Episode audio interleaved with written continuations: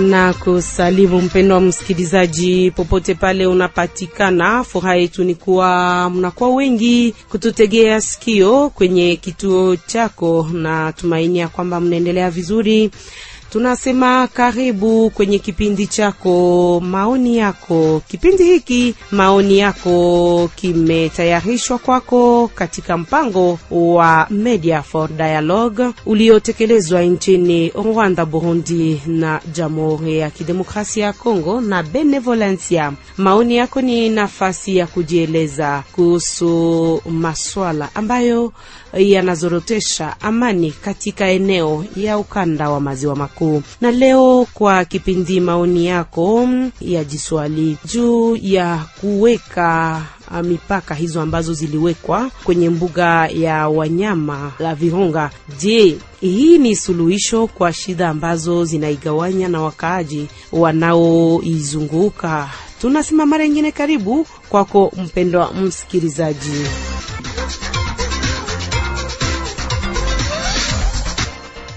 Na kabla tuweze kuingia kindani ndani ya kipindi hiki, tutaweza kueleza jinsi mambo yalivyo, na kama vile unavyojua, tangu mwanzo wa Februari majadiliano kadhaa yamekuwa yakifanyika kati ya ISSN na wakaaji wa eneo la kando kando ya mbuga la Virunga juu ya kuweka mipaka kwa mbuga hii kama suluhisho la shida nyingi na wakaaji wa eneo hilo. Hiyo ndiyo kesi ya mkutano wa mwisho mnamo Februari tarehe tano mwaka wa elfu mbili na ishirini na moja kati ya ISSN viongozi wa mahali na wakaaji wa mtaa wa Nyiragongo, mkutano ambao ulimalizika bila matokeo baada ya kudumu siku moja huko Munigi. Kundi mbalimbali za shirika la raia zaonisha hatari kila wakati ambayo wakaaji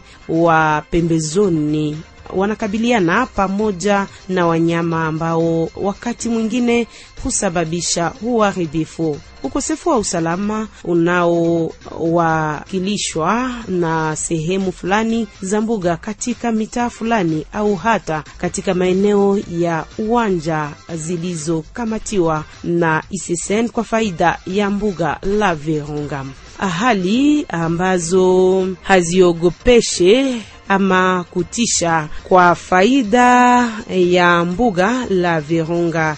Je, ni kwamba wakaaji wa Nyiragongo ambao walishiriki katika mazungumzo haya ya kijamii walionyesha wasiwasi wao juu ya tatizo hizo zote na zingine, na wakasema hapana kwa mipaka mpya iliyoamuliwa uh, mnamo mwaka wa alfu mbili na kumi na tano, njia iliyotazamiwa na ISSN ili kutatua swala hiyo. Kilicho hatarini kwa wakaaji wa huko nyiragungu ni kukamatwa kwa maeneo ambayo wanazaniwa kuwa na mashamba ambazo ziliweza kukamatwa na ISSN kwa niaba ya mbuga la Virunga. Swali hilo hilo la ukataji mipaka wa mbuga la gusa pia mitaa zingine ambazo za kuwa na wakaaji pembezoni mwa mbuga la Virunga.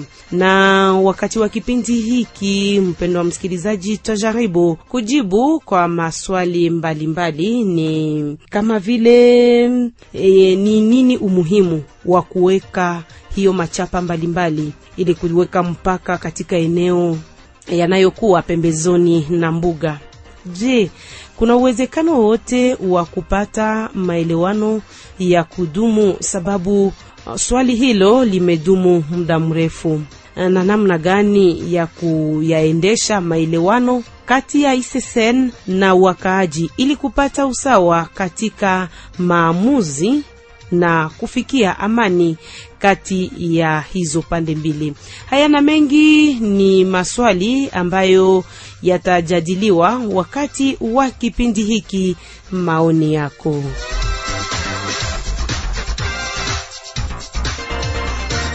Mpendo wa msikilizaji, na kwa kipindi hiki maoni yako ya siku ya leo, sitakuwa mwenyewe, tutakuwa na waalikwa mbalimbali kama vile Jean Etienne Boseni Bamwe ambaye ni kiongozi wa harakati za shirika za kiraia za Congo MSCO kwa ufupi, huko Nyiragongo. Tunasema tutakuwa naye bwana Jules Luanda ambaye ni mchambuzi, yaani analista kwa lugha ya Kifaransa na atakuwa pamoja nasi kwenye studio yetu. Tutaweza kuwa na mwingine mwalikwa anaitika kwa jina la bwana Methode Uhoze, anakuwa expert kunako shirika ISSN kwa hiyo mambo ya demarcation ya mbuga la wanyama. Ni pamoja na hawa ndipo tutaweza kuchambua mada yetu ya siku ya leo. Nilizaliwa wakati wa ukoloni, wakati ambapo Wakongomani, Wanyarwanda na Warundi wote walikuwa wakitumika kwa moja na masikilizano. Wakongomani walikuwa wanatoka huko Kongo na kwenda kutumikia Rwanda. Wanyarwanda na Warundi walikuwa pia natoka huko kwao na kuja kutumika huko Mkongo.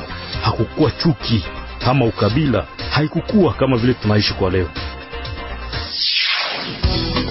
Wasikilizaji wapenzi, maoni yako ni programu inayokujia kila juma na kinatayarishwa jimboni Kivu ya kusini na kaskazini ili kuzungumzia kuhusu ustawi katika jimbo hizo mbili.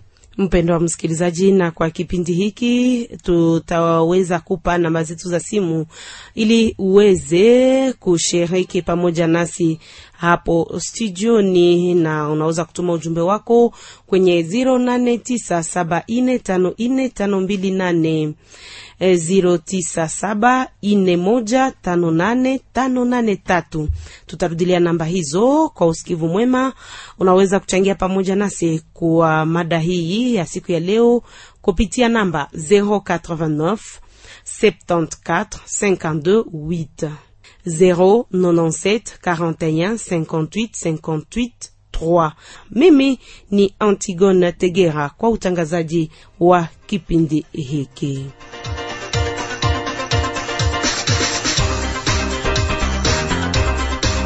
Tunasema karibu mara ingine kwako mpendwa msikilizaji, na tayari tunakuwa pamoja na waalikwa wetu studioni. Bwana metod Uhoze, unakuwa expert kunako shirika ISSN na unahusika na hiyo mambo ya demarcation ya Park national ya Virunga. Sijui kama hiyo demarcation unaweza kutuelezea hiyo kuweka mpaka kwenye mbuga ni nini? Asante sana. Hiyo demarcation yenye umeona nafanya kama kazi kwa Virunga ni kazi ambayo inatia vitambulisho hiyo fasi ambayo sheria imeweka mpaka wa mbuga la wanyama. Ni nini umuhimu wa hiyo demarcation ambayo mnatia? Asante sana. Unaona kama e, mbuga la wanyama uh, ya Virunga iko kati ya mbuga za la wanyama ambazo ziliundwa siku mingi sana zimepita. Nawaza kwa Afrika ni mbuga la, kwa, la wanyama la kwanza ambalo liliumbwa liliundwa ndani ya mji wa Kiafrika na ilikuwa tangu hiyo miaka ya elfu moja mia kenda makumi mbili na tano. Kisha hapo kunakuwa hivyo vitambulisho ambavyo viliwekwa kwa mipaka ya hiyo mbuga la wanyama kwa wakati wa zamani, lakini ilionekana kama kuna watu ambao waliongoa hiyo vitambulisho, ilikuwa sana sana maborne na mavibeneti na kwa hiyo maborne watu waliwaza kama wakati wazungu walikuwa wanaongoza nchi ya Kongo waliweka dhahabu ndani ya hiyo maborne, na watu wengi walioenda kaongoa hizo maborne wakitafuta dhahabu yeni kuwa chini. Nawaza ni jambo ambayo hata watu wengi wamesikia. Niliona borne, nilienda ongoa borne, kwani kuna dhahabu chini, na hiyo iliacha hiyo vitambulisho vyengi vinaondolewa. Lakini bwana Method, nisikukate kalimi, ni nini kabisa umuhimu ya hiyo uh, demarcation katika eneo hiyo inayopeana mpaka na mbuga? Sasa hiyo kukosa hiyo vitambulisho iliacha watu wanavuka hiyo mpaka ambayo sheria ilitia, na kwa hiyo shirika la ISSN ilisema ni umuhimu kurudisha hivyo vitambulisho ili watu ambao wanaishi ukando kando na mbuga la wanyama wajue ni wapi kunapita hiyo mpaka ambayo sheria imeshimika, na ndio hiyo umuhimu wa hiyo kazi ambayo inafanyika ndani ya mipaka yote ya parki ya Virunga, ili warudishe hivyo vitambulisho vikuwe vimeonekana na watu ambao wanaishi kando kando. Asante bwana Metodo Uhoze. Tunakuwa nawe bwana Etienne Boseni Bamwe, kiongozi wa shirika la raia. Ni shida gani ambazo zinahitajiwa kutatuliwa kwa kuweka uh, wakati wanatia hiyo demarcation huko kwenye mbuga? Tunakufata. Asante mama muhariri wa habari kwa kutupatia neno. Ni kwamba tutawaeleza kwamba mkoa wa usultani wa Bukumu kwa mipaka yake ilikuwa inafikia nafasi ambako kunakuwa vilima hasa vile Kanyambuzi, Mbati, Katandadi, Bulorera, Bushenye, Gashovu, Rukoke, Rubona, Shove na Nyabirehe hata huko Nyamukoro na Kitwaro. Sasa imepita miaka mingi, wakati wakaaji walikuwa na mashamba mengi na sehemu hizi zinapatikana zaidi ndani ya mkoa mdogo wa Kibati na huko sehemu za Rusayu na kupita, kupita ng'ambo ya Muja. Sasa wakati wakaaji wameona kwamba imekuwa miaka mingi hizi sehemu ambazo ziliweza ku ziliweza kuachwa nao wakati ambako hali ya usalama iliweza kuzorota na hali ya maisha wakati ilikuwa ngumu kwao. Sasa wakati huu ambako mashamba za mkoa wa usultani wa Bukumu zimeweza kupunguka kupitia mripuko wa moto wa volcano, lakini ime... bwana Jean Etienne Boseni Bamwe, tunataka kufahamu ni shida gani ambazo zinahitajika kutatuliwa shida ambazo zinahitaji kutatuliwa ni kwamba mipaka ambayo inaripotiwa na shirika la ICCN ama Institut Congolais pour la Conservation de la Nature, ile ambayo wanaiweka inakuwa kinyume na ile ambayo wakaaji wa mahali watate ambao wanaishi mahali ambayo wanaijua tangu hapo awali. Lakini tuseme hivi, wakati wanaweka hiyo mademarcation nyinyi kama shirika la raia, tatizo gani mnaona inapashwa kutatuliwa kupitia hiyo demarcation? Kwa kuweka hiyo mipaka, wakazi hawakatae uh, hawakatalie shirika la ISSN kuweka hizo mipaka, ila hiyo mipaka tena wakati inapowekwa isiwe ya kupingana na ile ambayo inajulikana na wakaaji wa mahali. Ni kusema kwamba mipaka hiyo ikawekwa ita inaweza ikasaidie inaweza kusaidia kusudi wanyama wasitoke ndani ya pori na kuja kushambulia mimea ya wakaaji. Pia wale ambao wanaingia ndani kinyume na sheria wasiweze kuendelea ku, kwenda kushambulia hilo mbuga la wanyama ambalo linakuwa mali ya ulimwengu ama patrimoine mondiani. Faida ambayo yaweza kuonekana ni kwamba tu mifugo ama wanyama pori ambao wanatoka huko kuja kushambulia mimea hawatakuja tena. Asante bwana Jean Etienne Boseni Bamwe kwa kutupatia maoni yako. Tunakuwa pia na mchambuzi um, ambaye ni bwana Jules Luanda. Tunasema karibu. Asante na inawezekana kwamba uh, mwishoni wa uh, mkutano wa mwisho kati ya viongozi wa mbuga na wakaaji wa huko pembezoni hakukuweza kuwa mapatano. Na kama mchambuzi, hatari ni gani yaonekana kulingana na shida ambayo uh, yahitajika kutatuliwa? Asante kwa kunialika na mimi nikuje nichangie pamoja mawazo juu ya hii mambo ya parki ya Virunga. Mimi nawaza kama ilikuwa previsible ili kutokupata kutokutembelea neno moya entre watu wa ICC na population. Jole mambo ya demarcation. Na yanze aianzie Nyiragongo.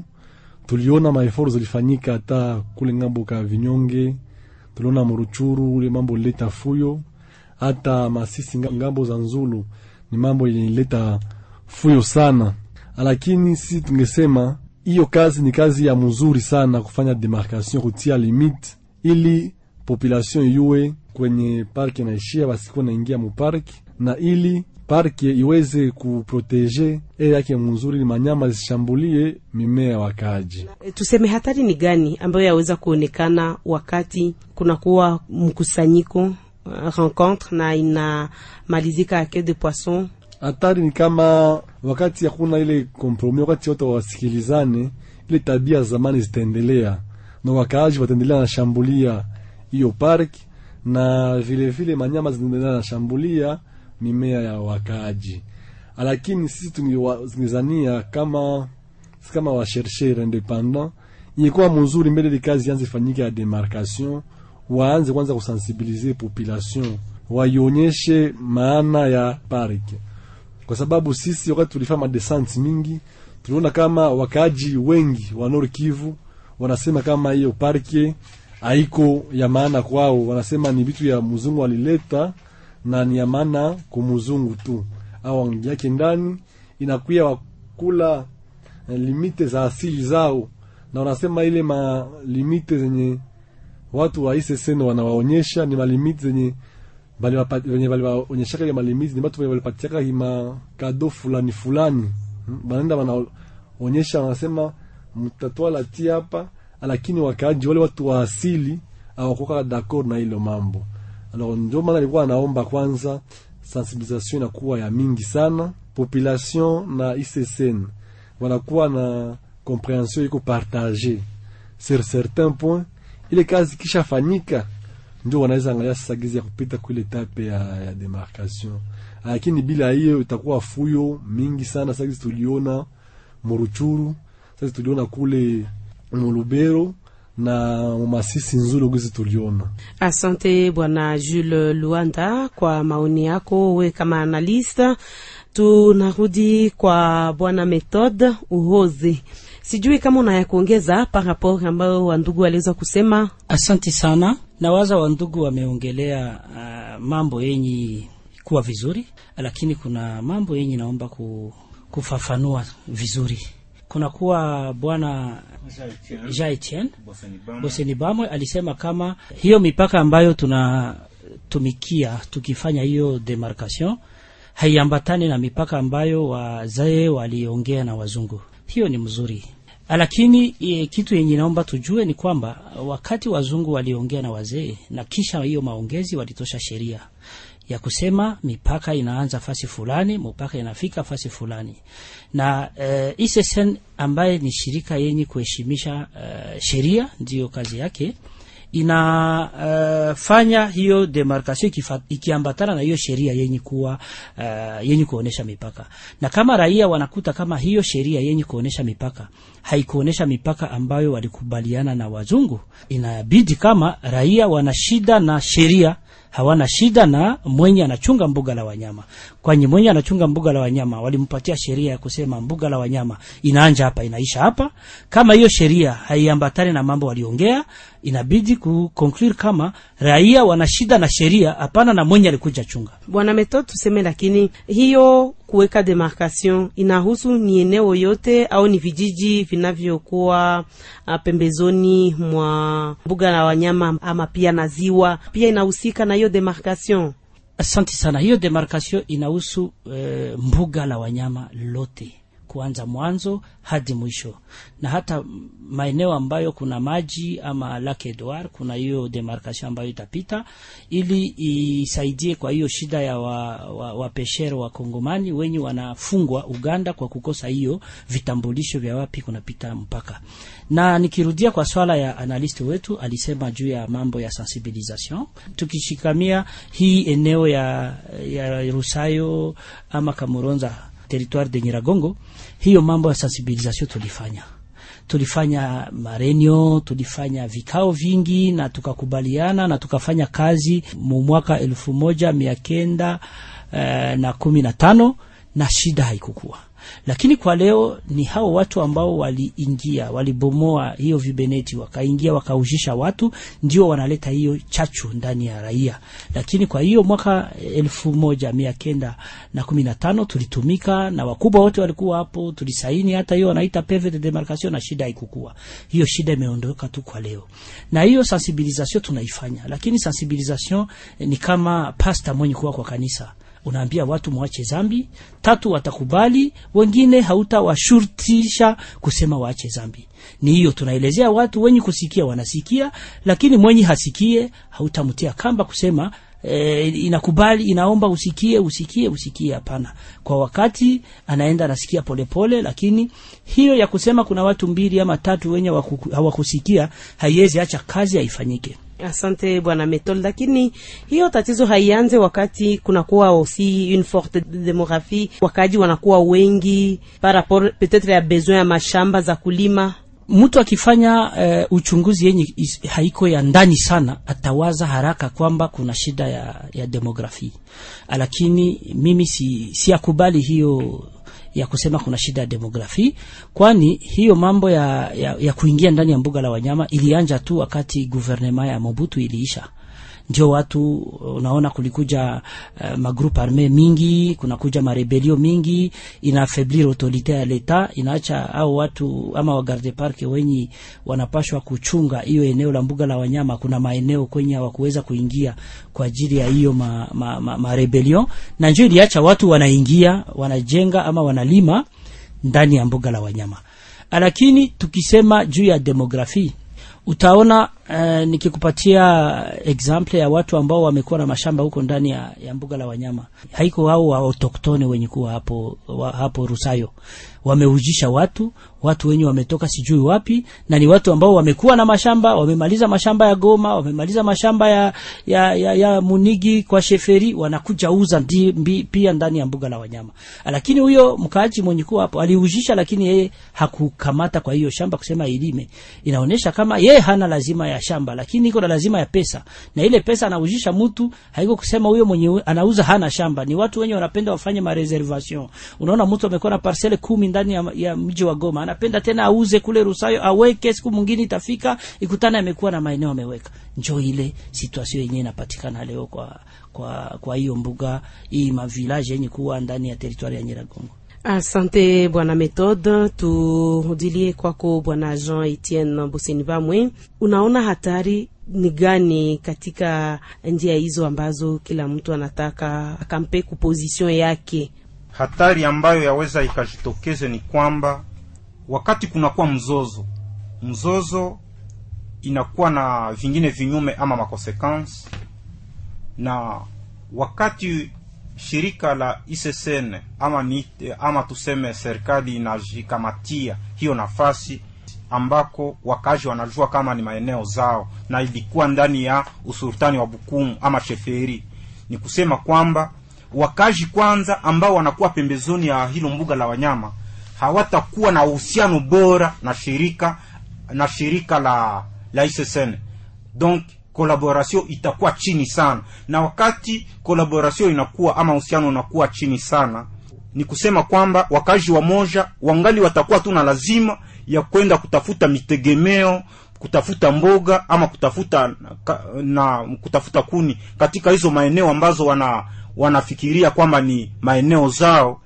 Na wakati huko wataweza kukabiliana na walinzi wa mbuga la wanyama ama wa garde park sijue kama nini ambayo yaweza ikajitokeze wakati wanaenda kutafuta hivyo vitu. Sisi kama vile wanaharakati wa mashirika za kiraia hasa Mouvement de Société Civile du Congo, kwa ng'ambo yetu sisi hatuwezi pendelea mzozo huo uendelee kudumu, lakini kwa pamoja, wakati saa vile huyu mchambuzi wa mas, huyu mchambuzi wa masuala ya ndani e, na mwenye kuwa huru namna alivyotamka hapo mbeleni ni kwamba kungeweza kufanyika kwanza uhimizaji zidi ya wakaaji na kutafuta kwanza suluhisho kuhusu mipaka ili mipaka imba, ambayo itawekwa na shirika la ISSN isiwe mipaka ambayo inapingana na ile ambayo wakaaji wanazania. Donc kulipashwa kuwa kwanza consensus, wa Faransa wanasema vile kama ni consensus entre la communauté riveraine et, et PNV ou le gouvernement.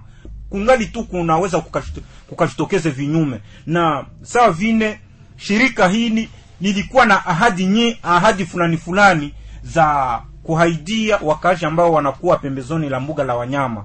Sawa vile waliwahi kuhaidia kwamba wa kunaweza kuwa na mae, miradi za maendeleo hasa ujenzi wa masomo vituo vya afya maji sawa vile huko mutaho uh, Mutaho na Rusayu na penginepo hata hata donc ndani ya mtaa wote lakini hii yote haitekelezwe na hii ni shirika wanafikiria kwamba wakaaji wa pembezoni la wanyama wanafaidika nini kuhusu mbuga hilo la wanyama?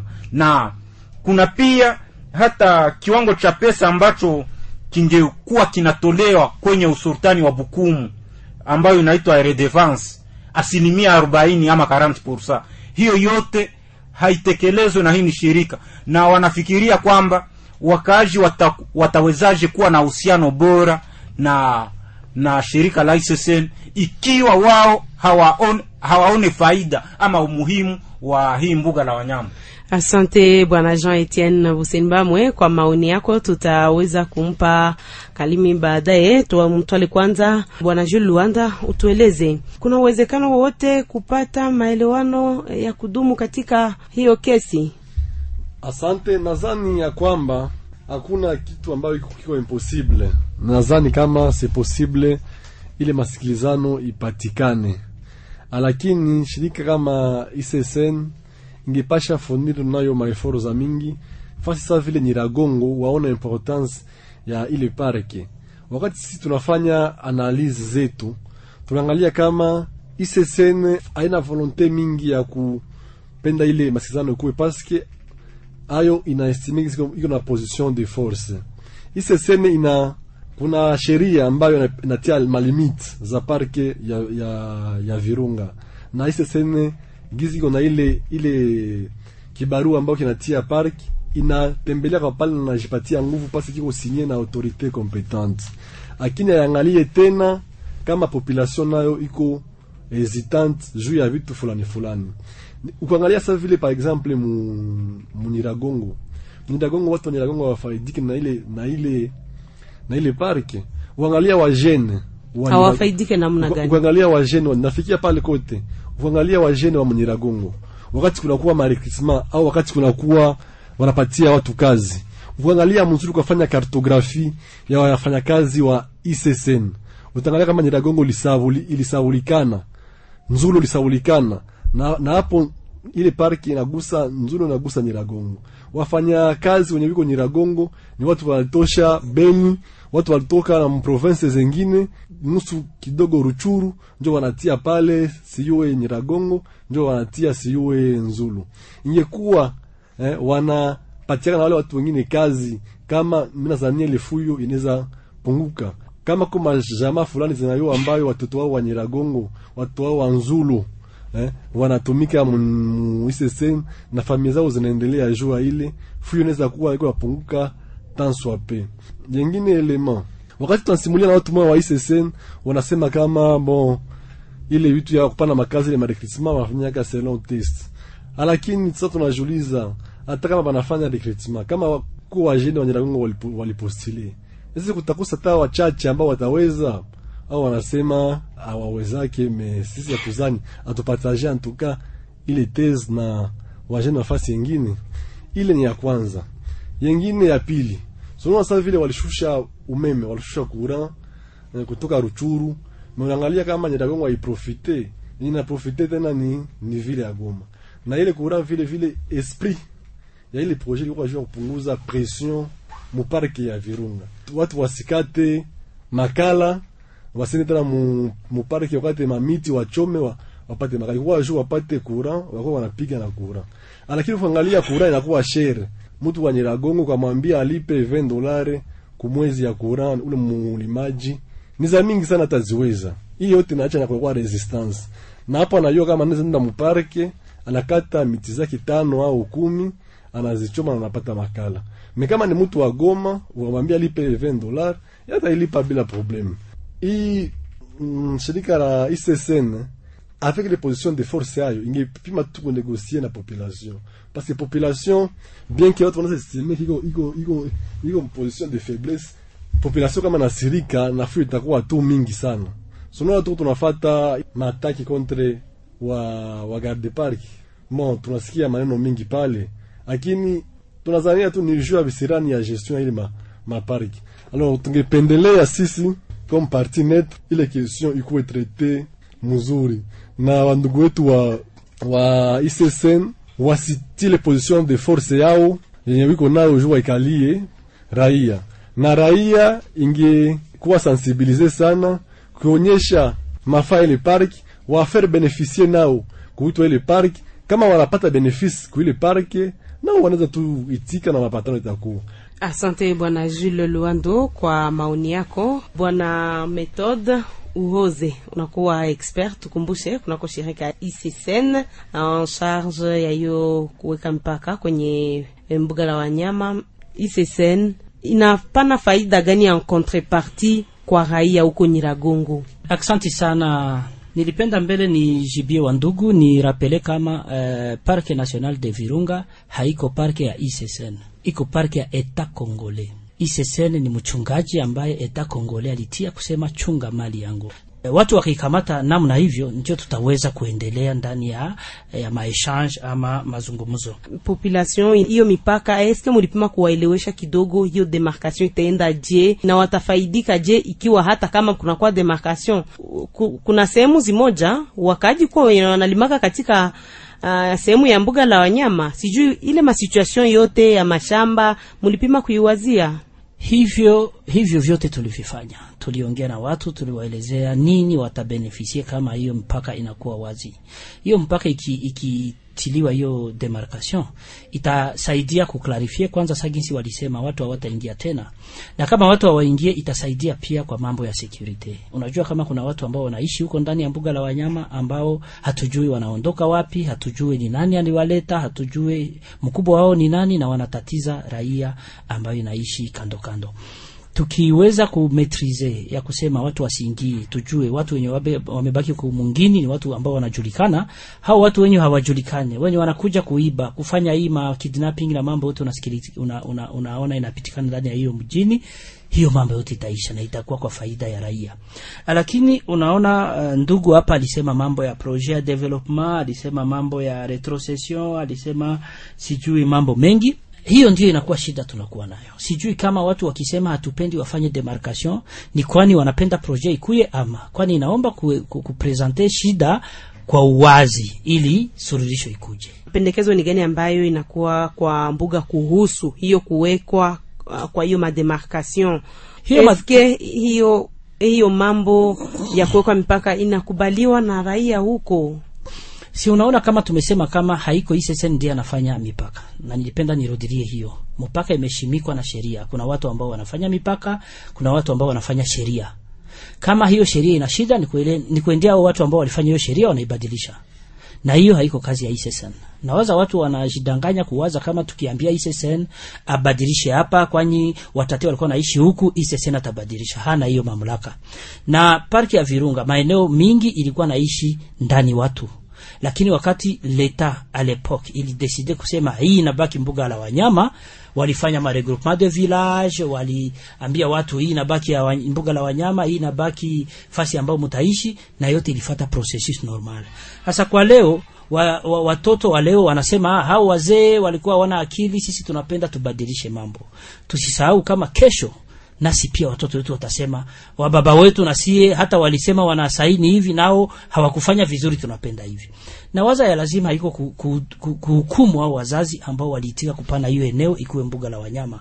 Haiko kusema hawakuwa na akili, walijua kama ni mbuga la wanyama ina faida, na ndio maana wali waliitika ikuwe hivyo. Na leo mbuga la wanyama ina itaeneza hapa mu 2025 itaeneza miaka mia moja tangu iliundwa haiko leo njo watu watasema no, wazee walidanganyika ama nini. Siwaze kama ni hiyo ndio e, tunapasha kutilia mkazo. Yenye tunapasha kutilia mkazo ni hiyo benefisi wa, wa raia wana benefisie nini sa jinsi wenzangu wamesema, ni hiyo tunapasha tilia mkazo. Tunakaa fasi moja, tunaona hii mbuga la wanyama tuichunge. Sasa tutapata benefisi namna gani? Hiyo ndio maongezi ambayo inaweza kuleta maendeleo, lakini hiyo maongezi ya kusema hii mbuga la wanyama tuipendi tuiondoe, tuingie kwa kingufu, italeta shida, kwani iliundwa kufuatana na sheria na nchi hai, nchi haikuwe dirige sa ginsi kila mtu anapenda. Kuna mainstitution zenye zinadirige nchi lakini bwana method tuseme nisikukate kalime na ni faida gani basi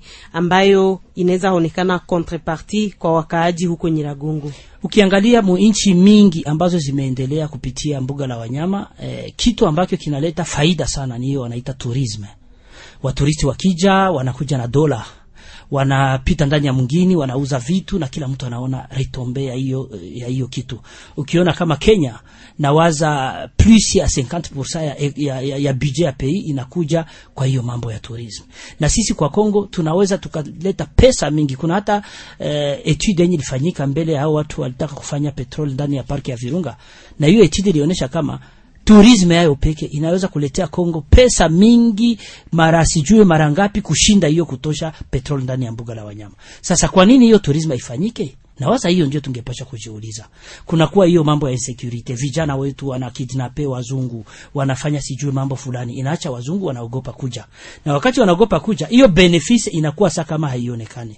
Kwani hata hiyo kidogo walisema inaweza fanya ma development autour ya ya, ya, ya park. Hiyo yenyewe alisema 30% ya ya revenu ni 30% ya revenue ya tourisme. Kwa leo tunakuwa na mwaka mzima tourisme yakuna juu ya covid, na mbele ya hapo kulikuwa hiyo mambo ya insecurity, inaacha waturisti hawakuje. Sasa hiyo yote inaacha hiyo kidogo yenye ingesaidia raia inakuwa kidogo sana, iweze kufanya mambo ambayo itaonekana kwa macho ya watu.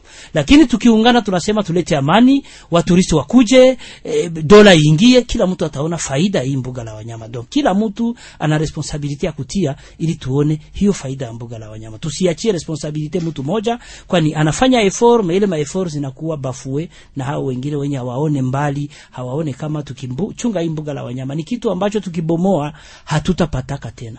Iko site yenye iko tres exceptionnel mu monde entier, hakuna fasi kuna mbuga la wanyama kama hii. Kuna wengine wenye wanaomba hata Mungu watie mapine kwa hii mbuga ya wanyama ihamie kwao, lakini sisi tunayo, tunawaza tuibomoe ama tufanye hivi. Mimi nawaza ya kufanya na njoo yenye naweza ambia wandugu, tujiunge pamoja, tuone shida ni nini yenye naacha tourism ikue, tu, tu, tulete solution kwa hiyo shida, tourism iingie, watu wapate faida, tuchunge mbuga la wanyama. Asante bwana Methode Uhoze ambaye unakuwa expert kwenye shirika la ICCN en charge ya demarcation.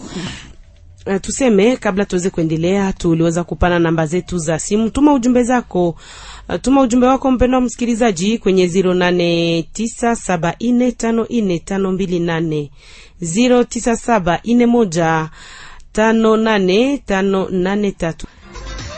Tunakumbusha kwamba ni kipindi maoni yako ambacho unako kitegea sikio. Tunazungumzia swali la kuwekwa kwa mipaka kwenye mbuga la wanyama ya Virunga. Je, hii ni suluhisho kwa shida ambazo zinaigawanya na wakaaji wanaoizunguka?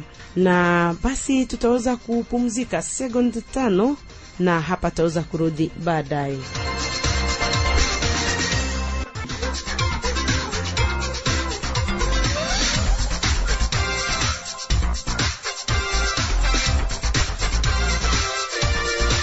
Naona kuna ujumbe hapa. Huyu anasema ni Jani toka Kishero hapa mjini Goma. Anasema sababu gani kubakia kusema sheria sheria sheria? Ni sisi tuliweka, tuna haja ya kulima tukule, mipaka iwe tu, si vibaya, lakini ni sisi sisi tunaweza kubadilisha hiyo sheria.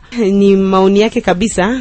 Ujumbe mwingine unasema tuna wafuata hapa Kibumba, ile milima yenye Boseni Bamu ametaja njo kweli. Anasema isesene isivamie population, mipaka itiliwe hapo. Ni mzee Kashira Panyiragongo. Asante mzee kwa pendekezo yako. Sijui kama unaweza kuwa na mwangaza ya kupatia huyo msikilizaji. Asante sana. Nawaza hiyo mambo msikilizaji amesema ndio ukweli. Wanasema tuko mdemokrasia ni raia ndiye anapana pouvoir, na niligusia kumwanzo kusema kuna sheria ambayo ilitia mipaka, na kama raia hapendi ile sheria kwa leo, constitution ilipana namna gani mtu anaweza fanya ili wabadilishe sheria. Lakini hautakuja kuambia mwenye kuchunga kama bo ondoka na sheria iyabadilika. Nawaza ni, ni, ni ide nzuri, na ndio maana nilisema kama raia hajichunge ndani ya nchi, kuna mainstitution na kama hiyo mainstitution zinawaza kama hiyo sheria leo haiambatani na realite, hiyo institution yenye iko na hiyo mamlaka ya kugeuza sheria itageuza, na ICCN ambaye ni kazi yake ni kuheshimisha sheria ataheshimisha hiyo sheria ambayo itakuwa imebadilika. Lakini eh, anasema huyu wa pili kama hiyo vi, vilima ambavyo Bosenibama alisema ni hiyo ukweli lakini Boseni Bwame nawaza alisema kama njo vile walisikia kwa wababu, lakini kuna sheria na kuna historia ya wababu. Sasa tutafata historia ya wababu au tutafata sheria? Ama wataambia au watu wenye watabadilisha sheria, mubadilishe hii sheria muiambatanishe na historia ya wababu. Ikishabadilika ICCN hana shida ya kuiheshimisha, kwani yeye ni eh, ni institution ya leta na kazi yake ni kuheshimisha sheria, lakini kufanya sheria si yeye, ni raia kupitia eh, hizo institution ambazo kazi yao ni kubadilisha sheria, na ni hizo institution ndio zinapasha konstate kama uko demografi. Haiko ICCN ndio atakonstate kama uko demografi, parce qu'il y a des ministères zenye kazi yazo ni kuona raia, itaona raia imeongezeka, italeta dossier, ina defendre na wanabadilisha mambo, lakini kutupia ICCN majiwe kuwaza kama ni yeye ndiye atafanya hiyo kazi, inaenda umbali na misio ambayo sheria ilimupa. Asante bwana Methode kupana mwangaza kwa ujumbe ya huyo mkaaji. Acha tumsikilize bwana Jules Luanda wambo nakuwa na lista, sijui umeweza kufata ujumbe wa wasikilizaji, una maoni gani ama una pendekezo gani? Asante tena kwa neno. Mimi ningesema ya kwamba kwanza ni furaha sana kusikia ndugu wetu expert wa ICCN anasema ile langage ya kusema kama mm, mipaka ilifanyika na mainstitution na kama population kama raia anapenda wabadilishe mipaka, mipaka itabadilika. Wengine wafanya kazi kwenye SSN ambao niliongea nao dans le passé. Au walioneshaka nao wakanambia, aseme mu nchi yetu Kongo espace za air, air surface yazo mkongo iko moins de 15% na wakanambia ao komba yao ya kila siku ni kusema ile surface ya air protégé iongezeke ikutane minimum 15% ya surface ya territoire national. Kama ndani ya ICCN kunaanza kuwa ile ile sphere ya kusema uh, mipaka inaweza rudishiwa nyuma, kwangu mimi ni antuka ni ni mambo ya, ya, ya furahi sana na nafuraha na furaha sana. Ningehudiria ku mambo ya ya alikuwa anasema tena juu ya maprojet de développement, nikasema kwamba projet de développement kwanza zishafanyika tu na ICCN. Tuliona ile vitu ya ile vitu ya courant ya umeme ambao walifanya esprit ya ile projet, na leo mrealite tunaona kama haiko moya. Walisema kama ile projet wanaileta ya courant juu ya kupunguza pression kuparke wakaaji wenye wiko kando kando na parki wasingie tena muparki kukata miti wafe makala lakini sa wanatia courant sa wanaanza ujisha inakuwa tena bei vikali. Nyiragongo hapa kwetu Nyiragongo, mtu ni mulimaji, unamwambia ifo anapiga maragi maragi ivye, anaweza fata televizion kuda kisha kuwa akapenda apige maragi aseme afate televizion au sio asharge telefone leo tuto na matelefone sie vote. unaona kama consommation za kuwa ya 20 dollars sa vile kumwezi ile 20 dolare mulimaji wa Nyiragongo atatosha wapi? Unaona kama ile yote wanasema ni projet de development takia saidia isaidie. Yengine point ile point ya chômage ya bajene. Projet na kiafanyika lakini sasa wanafanya ma recruitment, unaangalia wajene wa Nyiragongo hakuna hata mmoja. Kuna tu wajene wa Beni wa mingi na wajene wa province nyingine ambayo yako province ya Nord Kivu. Wajene wa wanapasha beneficier na ile park jua sikipima hata ku kusikia ile mambo ya demarcation que wao wanasema population inasema kama ayone mafaa ya ile parke inakuwa waletea njala, wakati ya demarcation wanawapunguzia espace yao kwa kulima, kwa kuenda winda, banangalia kama itawaletea njala, watakuwa tu resistant. Ukiangalia wajene wa Nzulu nao ni meme re, revendication. Sisi tuna sisi tunazania hmm? sisi tunazania ya kwamba ICCN avec les positions de force yake ingeendelea kumultiplier sensibilisation na sensibiliser population. Juu maana ya kutia ile manani ile malimite. Mbalimbali na ile ya development yenye iko kwanza wangekuwa regardant jour ba ile projet ziende musansi ya muzuri. Zikienda musansi ya peut-être après 20 ans 30 ans population ta comprendre importance ya ile na ingine wanasema tu protéger tu protéger. Kama watu iko njala watasikia hiyo mambo. Mm. oh les, les générations futures. Atoi sacrifier les générations présentes. Na wenye waishi leo wasi. Na wiko na droit ya kuishi. Non tunazania ni question ya ya ya mzuri sana. Ina interesse ina interesse en tout cas sana. Lakini watu wa Virunga wangeacha utilize les position de force yao ile yasema sheria liwapatia paske nasaba tu wanataka takia ile sheria. Hata wafanya wa wa député wa moya watangia mwe question ya ya demarcation unaona kama Virunga tu ilifanya ili, ili, ilifanya vitu vingine. No tungeomba sisi kama parti yenye iko katikati Virunga ingezogelea plus na population na maprojet za development zake na ingemultiplier sensibilisation Asante bwana Jules Luanda, tukumbusha kwamba unakuwa analyste independent. Mpendwa msikilizaji, ni kipindi yako maoni yako ambako unakuwa ukitegea sikio. Huyo anasema ni Fredi toka ULPGL, mbona ile courant ya Virunga SARL iko sher kule Munyiragongo? Mie sione avantage kabisa. Bon, ule ni maoni yake. Ni Moise toka Turunga anasema kama ISSN itatia mamipaka haina fasi, lakini ni kama ISSN imesahau pia mipaka yao, kwa maana wameingia hata ndani ya sheferi na wamebeba shamba nyingi za wakaaji. Ujumbe mwingine huyo anasema anakuwa huko Nyiragongo, hana kazi, afanye nini manyumbani mwao? Ni hivyo alitaka kuandika. Wakati tafadhali unaandika ujumbe, mpendo wa msikilizaji, andika ukiachanisha misemwa, ili tuweze kusoma ujumbe wako vizuri. Tunarudi mara nyingine pamoja na waalikwa wetu bwana Jean Etienne Boseni Bamwe, baada ya kuweka mipaka, je, kuna udongo kwa ajili ya wakulima? narudilia tena hivyo vilima Tuseme Jean Etienne Boseni Bamwe, tusirudie nyuma. Tunataka kujua wakati wanatia hiyo demarcation, wewe kama societe civile umeobserve, eske kunakuwa nafasi ambapo wakaaji wanaweza kulima? Ni hapo tulipo, tuendelee kabisa mbele.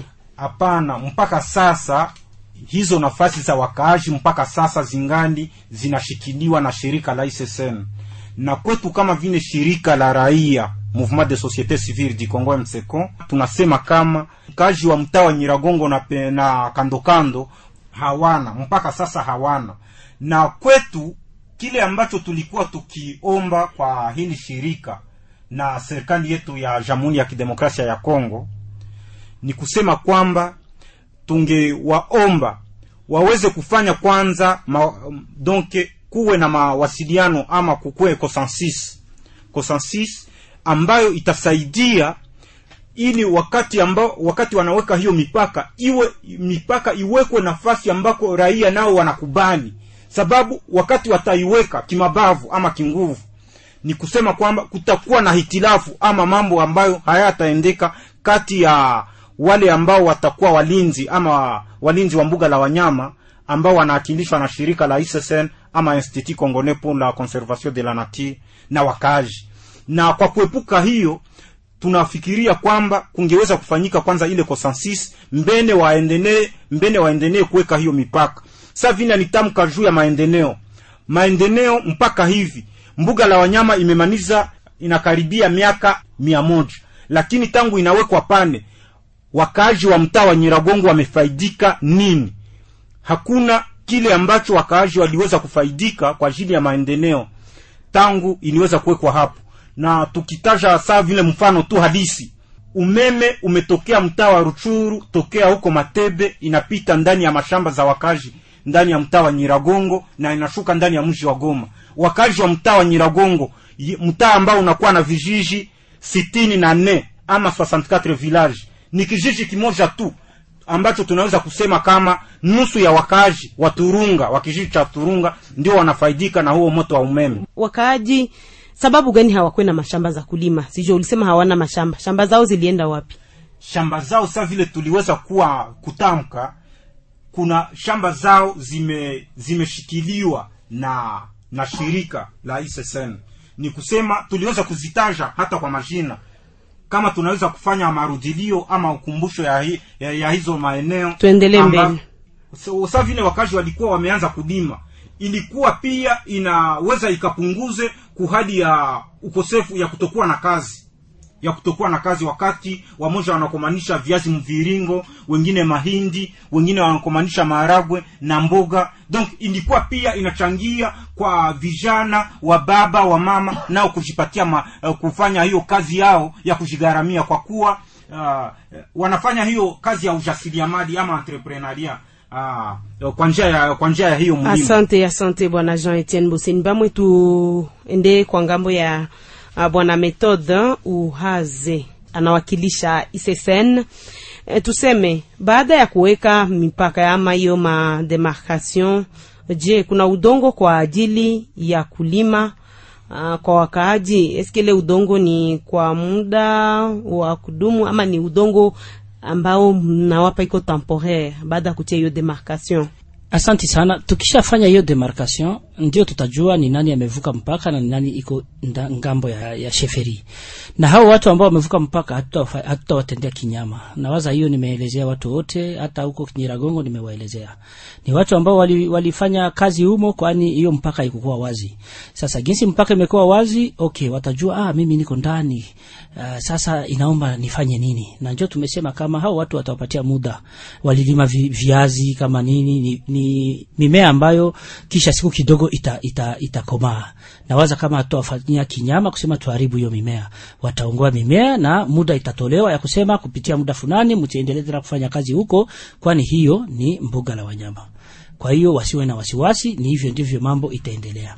Asante bwana methode bwana jules luanda we kama analyste independant uh, tuseme je makubaliano ya maelewano kati ya wakaaji na mbuga yaweza kuwakilisha amani katika makabila tofauti ambayo yaishi katika maeneo yanayopeana mpaka na hiyo mbuga la wanyama ndio nadhani kama hiyo ni ni condition ambayo inapasha kontribue kwa ile kutia amani katikati ma, katikati ya makabila ambapo zinaishi ng'ambo ya kando kando na hiyo parke ya, ya Virunga.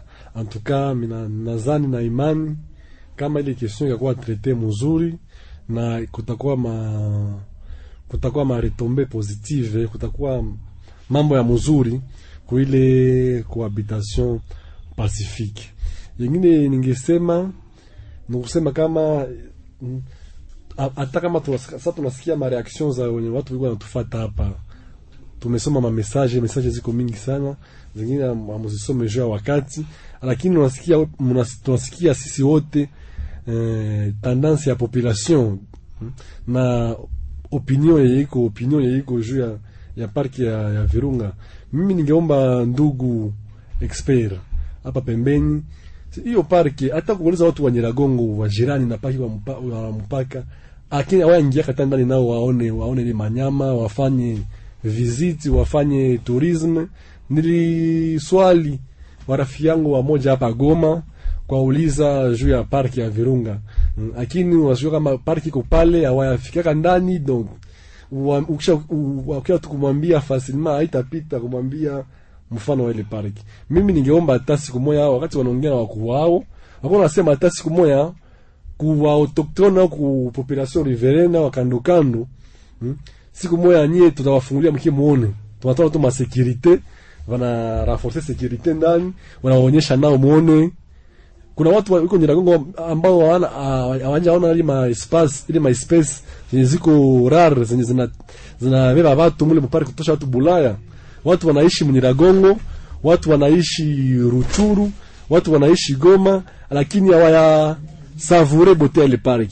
Nadhani ya kwamba siku, moja watu wakaingia mule wana ona ile manyama. Saa zingine watashanje afi wasema eh, kumbe ndio uzuri wa, wa parki hii. Paske hii parki yetu ni parki ya mzuri sana ina maespace zizuri sana maespace ina maespace zizuri sana. Watu wakaizogelea davantage waka découvrir buyana iko ndani na wakajua kama ni kitu inaweza ingiza, inaweza ingiza sana paske gisi tu ndugu alisema expert kuna maekonomi ambazo zina repose ku tourisme za nchi nyingine. Sasa gisi sisi Kongo ekonomi yetu na ina repose kunani ku kuminere ku, ma- ku, kuna ekonomi zengine ambapo sekta ya tourisme ina contribue plus ya 80% mu ekonomi. Na sisi Goma na sisi Nord Kivu kama vile province touristique au nchi mzima pei touristique tunaweza tia ile, ile park ya contribution na tunapata ufadhao, lakini ningeomba na watu wa Goma, watu wa Nyiragongo, watu wa Ruchuru, wa, wa Beni, Lubero, Masisi, Walikale wadekuvuri ile parki wawaingize bure hata siku moja, paske kuivisite ko bei sana sana, na sione kongole mwae menaweza weza lipa hiyo mafranga ya kuvisite ile parki. Asante. Asante bwana Jules, na hiyo tunaikamata kama conclusion yako kwa kipindi ya siku ya leo. Bwana Methode, haraka haraka, sijui kama mwin minute conclusion yako kwa kumaliza. Bo, kwa kumaliza konklusio yangu nitaka nielezee bwana Jules kama kila siku ya posho eh, parki inafunguliwa kwa wakongomani na Rumangabo. Ukifika siku ya posho utakutana magari ya watoto wa masomo wamekuja kuona ngila, wamekuja kufanya education environmental na iko wazi. Na alisemea kitu ingine ya kusema kuna watu ambao wana wanapatia kazi wasio wa Nord Kivu, na waza ukiona bien offre za Virunga kwa leo condition sino kuonana ya kukua recruiter kwa Virunga inaomba uishi ndani ya province ya Nord Kivu ndani ya hiyo ma ambayo inagusa parki ya Virunga na walisema juu ya shida ya kura Nyiragongo, na waelezea kama eh, kwa hii mwezi yenye tunaanja ya tatu, hiyo sekteri yote ya OPRP kupanda mpaka huko juu mwanzo wa Kibati watapata umeme. Kuna kontra contrat imekuwa sinye deja ile wawatilie umeme kubalabala na ndani ya manyumba na mambo kufuatana na kura yenye alisema ilikuwa ya bure kwa population. Ni maelezo marefu na waza hatutapata muda kwa saa hii, lakini rekomandasyon yangu naambia watu tupende hiyo park, tuheshimie hiyo park na tuone namna gani hiyo park itatuletea maendeleo sisi wote, kwani ni park yetu sisi Wakongomani, haiko park ya Messi Emmanuel de Merode ama haiko park ya ICCR, ni park ya Etat Kongole na ni park yetu sisi wote. Asante. Asante bwana Methode kwa hiyo conclusion yako. Tunafika kwake bwana Jean Etienne Boseni Bamwe, conclusion yako mwin minute. Kwa ufupi tutasema tu kwamba tunashukuru kwanza kwa wote ambao wamesikia kwa kipindi hiki, na tunaendelea kuomba shirika la ISSN iendelee kuwa na uhusiano bora na wakaaji, sababu ikakuwa na uhusiano bora na wakaaji, hata hali ya usalama inaweza ikaboreshwe ndani hata ndani ya mbuga la wanyama. Na na itaweza ku itaweza kufanyika hivyo wakati iko amfanya uhusiano pamoja na mashirika ambazo zinawakilisha wakaaji pamoja na wa, wa autorite de la place, pia waweze kufanya miradi ambazo zitafaidisha wakaaji, na wakati wanafanya ile demarcation wasivunje wakaaji moyo, lakini waonyeshe kama wakaaji sa vile rais aliweza kutamka, waweze kupewa na kipawa mbele ama le peuple d'abord. Asante bwana Jean Etienne Boseni Bamwe, tunatoa shukrani kwenu nyinyi wote.